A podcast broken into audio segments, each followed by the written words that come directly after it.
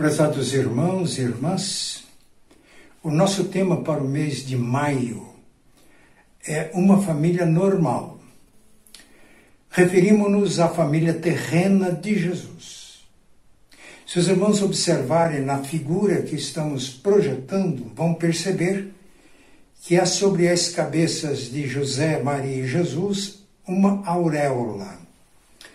Isso porque, tradicionalmente, esta família tem sido chamada a Sagrada Família. No entanto, nós vamos considerá-la como uma família normal, sujeita às dificuldades, aos desafios, aos problemas que são comuns às famílias humanas. E nesse sentido, nós podemos extrair lições ricas para a nossa vida nos dias em que estamos vivendo. No domingo próximo passado, a pastora Priscila falou sobre Maria, sobre a submissão de Maria aos planos de Deus para a sua vida e como ela se tornou uma bênção não só para a sua casa, para a sua família, mas para todos nós.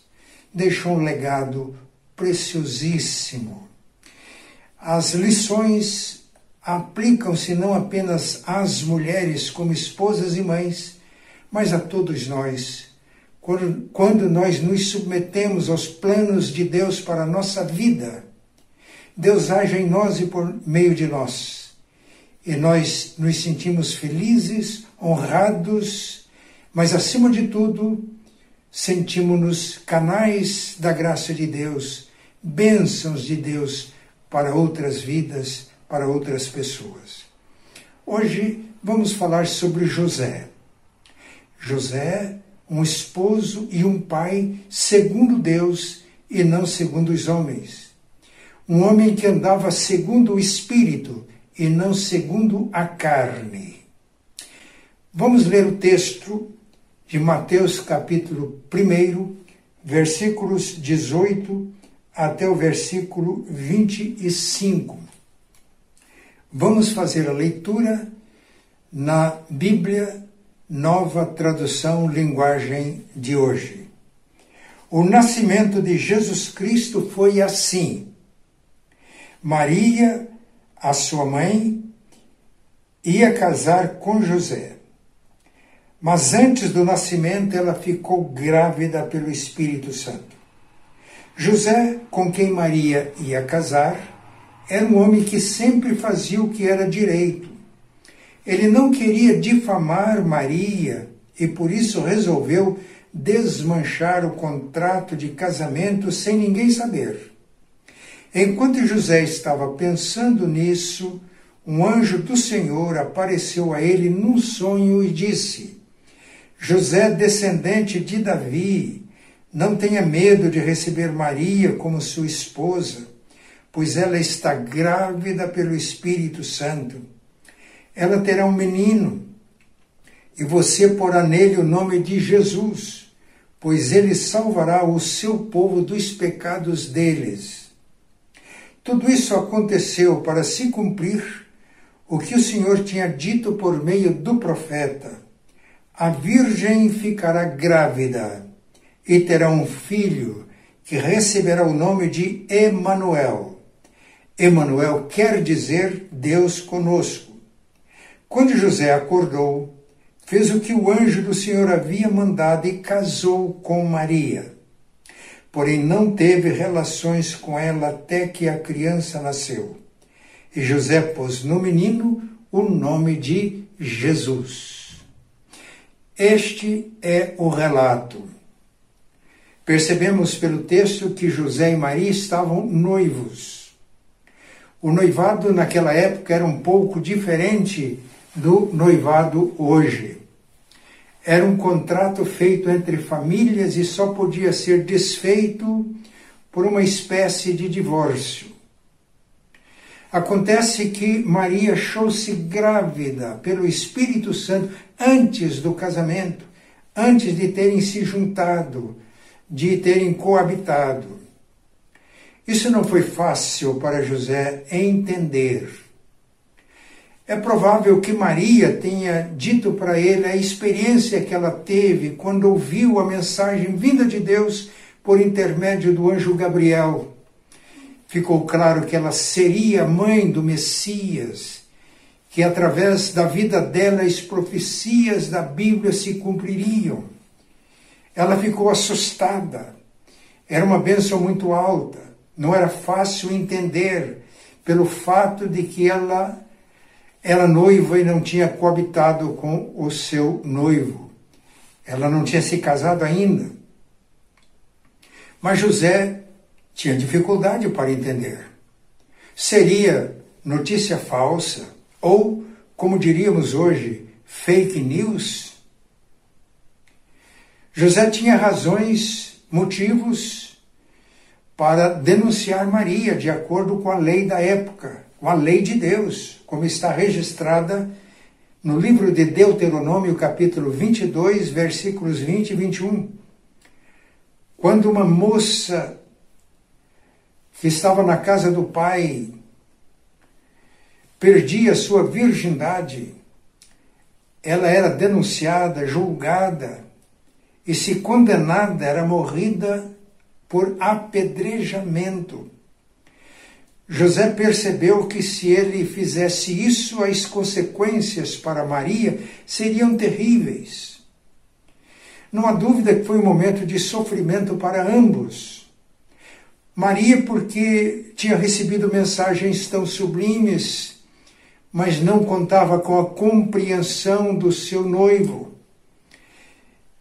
E esta é uma das maiores dificuldades no relacionamento conjugal. Falta de compreensão, de percepção da realidade, de julgamentos apressados. Mas José, além de um homem justo, e por ser justo, talvez ele não estivesse convicto de que Maria houvesse cometido um pecado como ele estava pensando. Por ser justo, ele era também um homem ponderado, prudente. E, ele estava decidindo separar-se de Maria secretamente desfazer o contrato de noivado sem que ninguém soubesse, para evitar Maria de sofrer uma vergonha pública. E enquanto pensava nesta possibilidade, apareceu-lhe um anjo do Senhor que disse: José, filho de Davi, ou descendente de Davi, não tenha medo de receber Maria como esposa, porque realmente ela está grávida do Espírito Santo ela terá um menino, e você vai colocar no menino o nome de Jesus, porque ele salvará o seu povo dos pecados deles. E o Evangelho comenta: tudo isso aconteceu para que se cumprisse a palavra do profeta. Eis que a Virgem conceberá e dará à luz um filho, que será chamado Emanuel, que significa Deus conosco. José recebeu estas instruções, teve uma experiência clara, uma experiência objetiva, real. E além de ser um homem justo, de ser um homem ponderado, de ser um homem prudente, ele era também um homem obediente. São marcas, são características de alguém que vive segundo Deus e não segundo os homens. E por isso quando acordou do sono, José fez o que o anjo tinha ordenado. Recebeu Maria como esposa, casou-se com ela, mas não teve relações com ela enquanto não nasceu o menino. E ele pôs no menino o nome de Jesus. Que experiência linda! José elevou-se pela graça de Deus do nível dos seus pensamentos para o nível dos pensamentos de Deus, dos caminhos de Deus. Deus disse por intermédio do profeta Isaías: Porque os meus caminhos não são os vossos caminhos, os meus pensamentos não são os vossos pensamentos.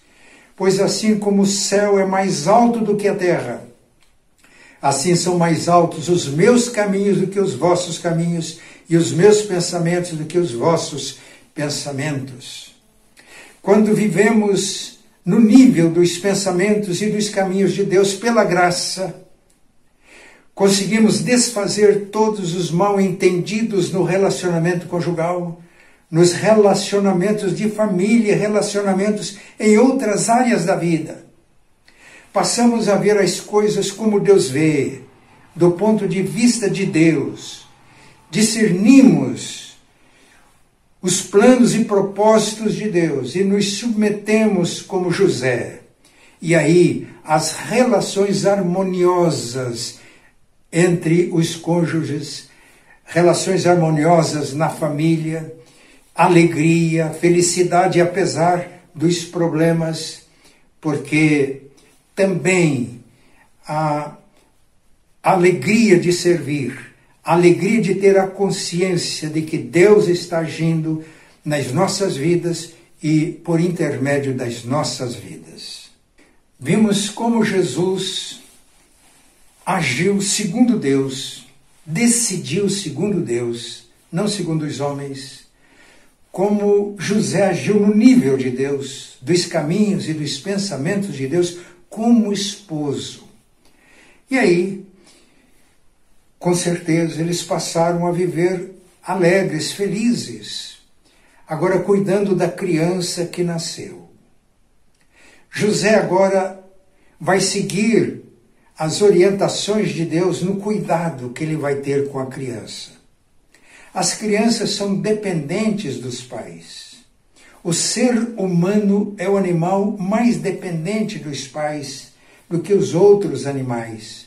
O ser humano precisa ser cuidado, precisa de pais que exerçam cuidado. Para isso, José tornou-se uma pessoa vigilante, atenta, antenada, conectada para perceber as necessidades da criança e suprir essas necessidades como pai. Apesar de toda a sua vigilância, apesar de todo o seu cuidado, ele não estava percebendo o perigo a que a criança estava exposta. No Evangelho de Mateus, capítulo 2, temos o registro que os sábios do Oriente, guiados pela estrela, vieram a Jerusalém e perguntaram no palácio do rei: Onde nasceu o rei dos judeus? Nós vimos a sua estrela, o sinal, e viemos adorá-lo. Herodes perturbou-se porque ele eliminava sistematicamente as pessoas que podiam oferecer perigo, ameaça para a sua posição no trono como rei. Mas ele se conteve, chamou os doutores da lei, os escribas, e perguntou: onde deve nascer o rei dos judeus? Deram a resposta exata: em Belém da Judéia. Agora, os sábios do Oriente tinham não apenas uma revelação natural, a estrela que os guiou até ali, mas eles tinham também uma orientação das Escrituras. E por isso dirigiram-se a Belém e encontraram Jesus, adoraram a Jesus e fizeram as suas ofertas. Mas o rei Herodes, astuto, como políticos astutos, que sempre têm uma agenda oculta que não revela, disse para os magos: descubra onde está o menino e depois volte e me avise, porque eu também quero ir visitá-lo. Mas ele tinha os seus planos diabólicos. José não estava percebendo, nem Maria, como acontece muitas vezes com a gente. A gente não percebe os perigos a que estamos expostos. Nós vivemos no mundo mal. As pessoas que vivem segundo os homens vivem com astúcia, com esperteza e tramam às vezes contra nós e contra as nossas famílias. Mas porque, além de vigilante, José era piedoso, tinha comunhão com Deus, mais uma vez ele recebe a orientação de Deus através de um sonho.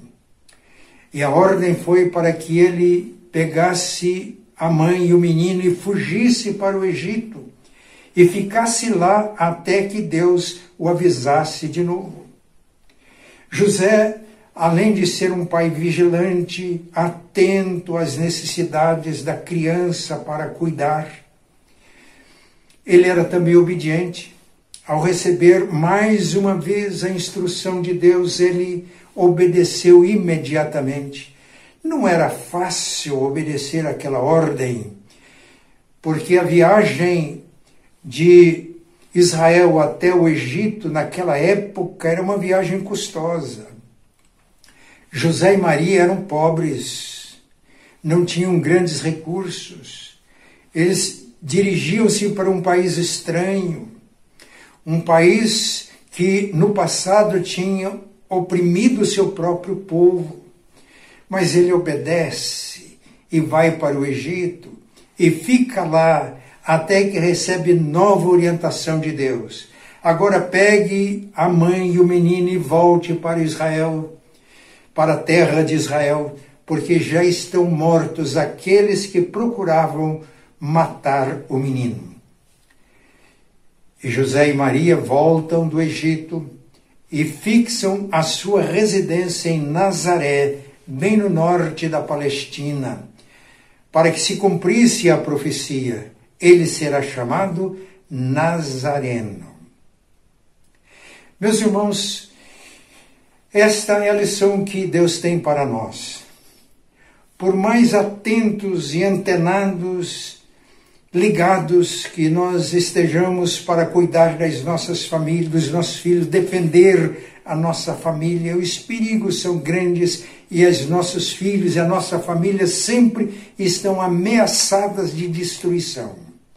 O mundo é mau e não podemos dormir, temos que estar sempre vigilantes. Mas, quando estamos em comunhão com Deus vivo e com as nossas mentes e nossos corações abertos para receber a palavra de Deus, as revelações de Deus, é que nós conseguimos salvar os nossos filhos e conseguimos cuidar dos nossos filhos porque Deus é o Pai Celestial. Ele cuida de nós. Ele conhece todas as nossas necessidades. E quando, como pais, vivemos em comunhão com Ele, somos por Ele instruídos para tomar decisões, para agir é, de uma maneira clara, na hora certa, precisa, para a salvação, para a segurança dos nossos queridos. Essas lições aplicam-se a todas as áreas da nossa vida. Vivemos no mundo mau. Jesus disse que nós devemos ser, neste mundo, simples como as pombas, mas prudentes como as serpentes. Não devemos ter maldade no coração, não devemos julgar as pessoas. Jesus advertiu: não julgueis para que não sejais julgados, não condeneis para que não sejais condenados. Mas, por outro lado, devemos estar atentos às orientações de Deus, porque Ele nos ama, Ele cuida de nós, Ele nos adverte, Ele nos ensina, Ele mostra o perigo e mostra também os caminhos, as estratégias, o que devemos fazer para salvar a nossa família e para sermos como famílias felizes, abençoados, apesar de todas essas lutas e essas dificuldades. José, como pai, ele foi um pai segundo Deus, não segundo os homens, andando segundo o Espírito, não segundo a carne. Por isso mesmo, foi nas mãos de Deus um instrumento valioso para a, o cuidado de Jesus, a criação de Jesus. Ele estava é, criando uma joia preciosa. E hoje todos nós somos gratos a José por ele ter sido um pai segundo Deus, orientado e dirigido por Deus, porque foi no seu lar, na sua casa, um homem simples, um carpinteiro, é, casado com uma mulher simples, uma camponesa, foi este lar que acolheu Jesus quando ele se encarnou, quando ele veio habitar entre nós. Irmãos, irmãs, já vimos que José foi um esposo segundo Deus, seguindo as orientações de Deus, guiado pelo Espírito de Deus. José foi um pai que cuidou de Jesus como criança com desvelo, também seguindo em tudo as instruções de Deus. Isso significa esposo e pai segundo Deus. Mas nós temos uma outra narrativa nos evangelhos, Evangelho de Lucas, capítulo 2, do versículo 41 até o versículo 52. E neste texto nós vamos perceber como Jesus foi orientado por Deus para a formação de Jesus, para o preparo de Jesus para a sua missão. O texto diz que quando Jesus tinha 12 anos, seus pais o levaram a Jerusalém para a festa da Páscoa. Um menino judeu de 12 anos já era considerado, e passava por uma cerimônia para isso, filho da lei. Significa que ele já assumia algumas responsabilidades próprias de adulto. Os pais o levaram a Jerusalém e, quando terminaram os dias da festa, os pais estavam regressando para sua terra, para Nazaré. Aí perceberam que Jesus não estava entre eles, não estava com eles e não estava entre os seus parentes e conhecidos.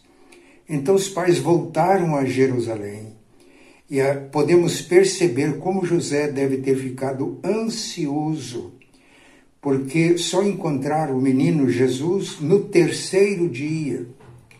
Ele estava no templo, entre os doutores, ouvindo-os e fazendo também perguntas.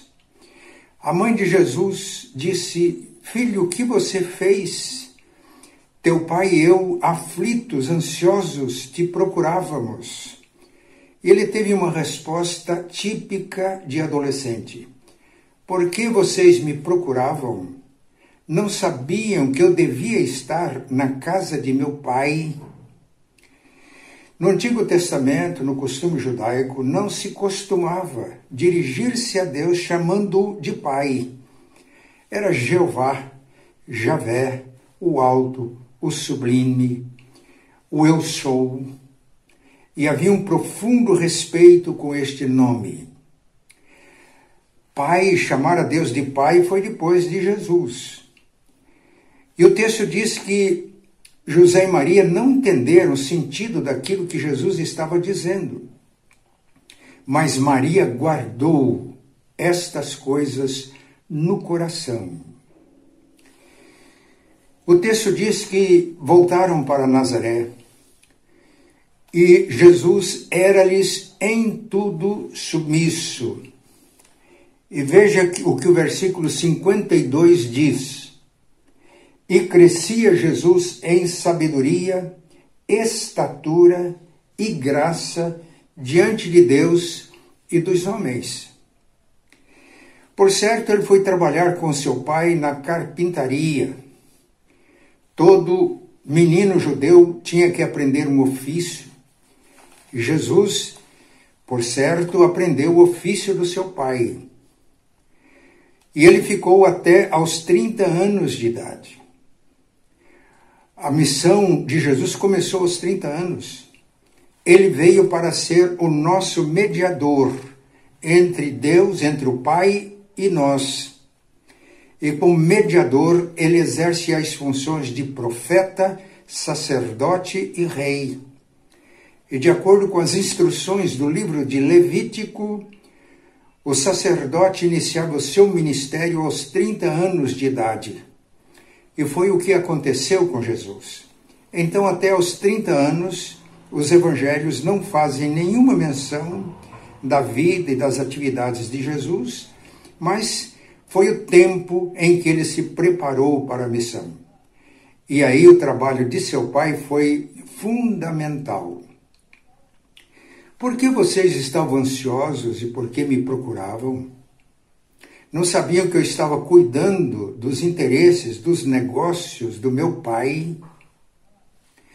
Realmente, essa fase da adolescência é muito importante, porque na infância os filhos dependem dos pais, mas na medida que vão crescendo, eles devem ser preparados para assumir responsabilidade.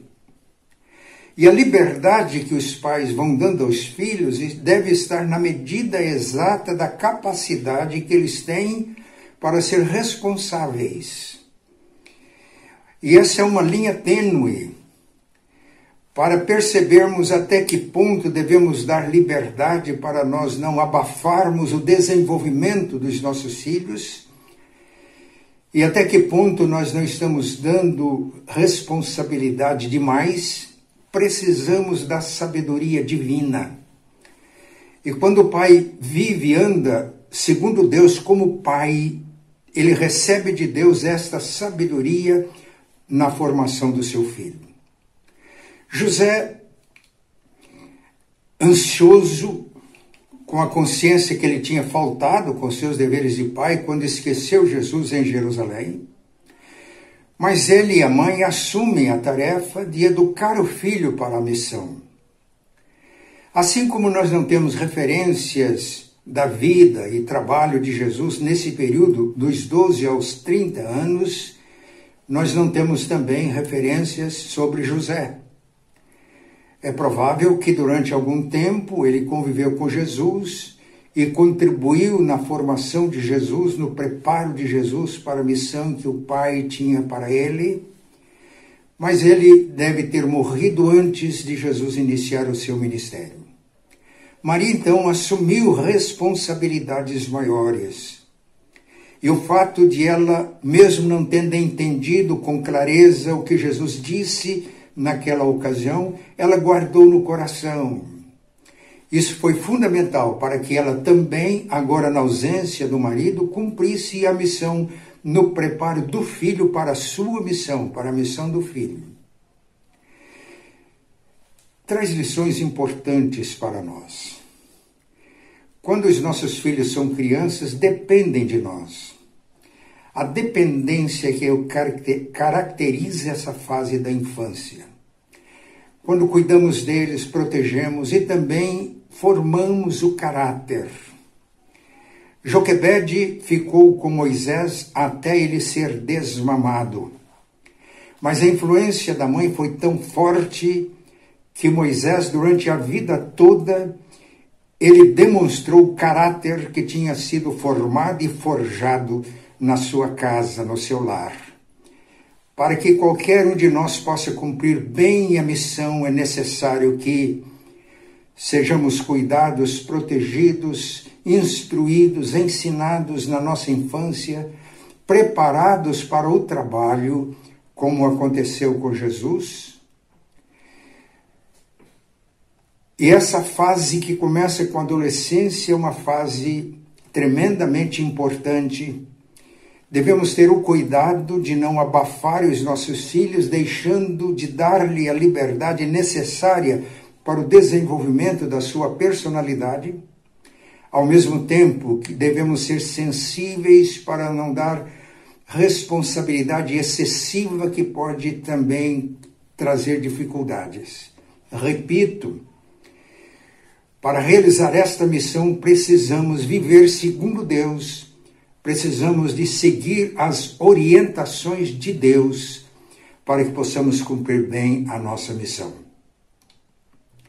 Eu disse que José deve ter morrido antes de Jesus começar o seu ministério.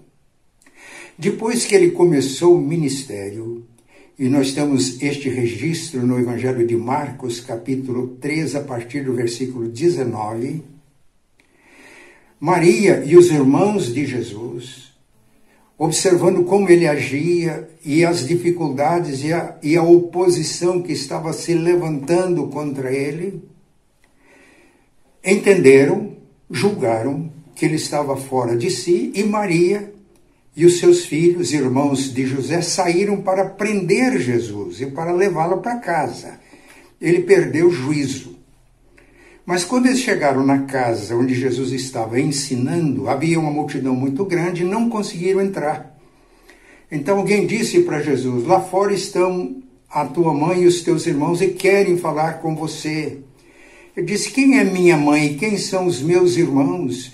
E olhando para as pessoas que estavam ao redor, ouvindo-lhe os ensinamentos, disse: Aqui está minha mãe, meus irmãos e minhas irmãs, porque todo aquele que faz a vontade de Deus é minha mãe, meu irmão e minha irmã. Apesar de toda a instrução recebida do céu, Maria tinha dificuldade para entender a natureza do filho e que ele precisava de toda a liberdade para realizar o seu ministério. Mas porque ela guardou no coração aquilo que ouviu de Jesus, ela foi até o fim e quando ele foi crucificado, ela estava lá. Ela deve ter se lembrado da profecia de Simeão, ele será levantado para ele será colocado, levantado para a redenção de muitos em Israel. Será alvo de contradição, e uma espada traspassará tua própria alma. Nesta hora, Maria não só se lembrou das profecias de Simeão, mas daquilo que ela tinha guardado no coração. Jesus tinha uma missão singular e cabia a ela a honra dada por Deus de preparar o filho para essa missão. Podemos perceber os sofrimentos, as angústias, porque nem sempre os sentimentos da nossa natureza humana devem interferir na realização dos propósitos de Deus. Os laços afetivos do sangue não podem destruir os laços criados pela graça de Deus em nossas vidas. Esse é o sentido do nosso ministério, que segue nas pisadas do ministério de Jesus. Maria contemplou seu filho, mas Jesus morreu e ressuscitou. E em Atos capítulo 1 temos o registro de que os seus discípulos se reuniram no cenáculo e aguardaram dez dias até que o Espírito Santo foi enviado.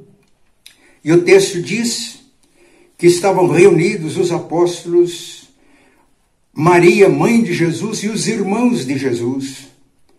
E com isso nós percebemos que Jesus, na sua missão, salva a sua própria família biológica. Isso é uma missão forte para nós outros, que às vezes sofremos com filhos, com parentes, com pessoas queridas que estão ainda rejeitando o Evangelho.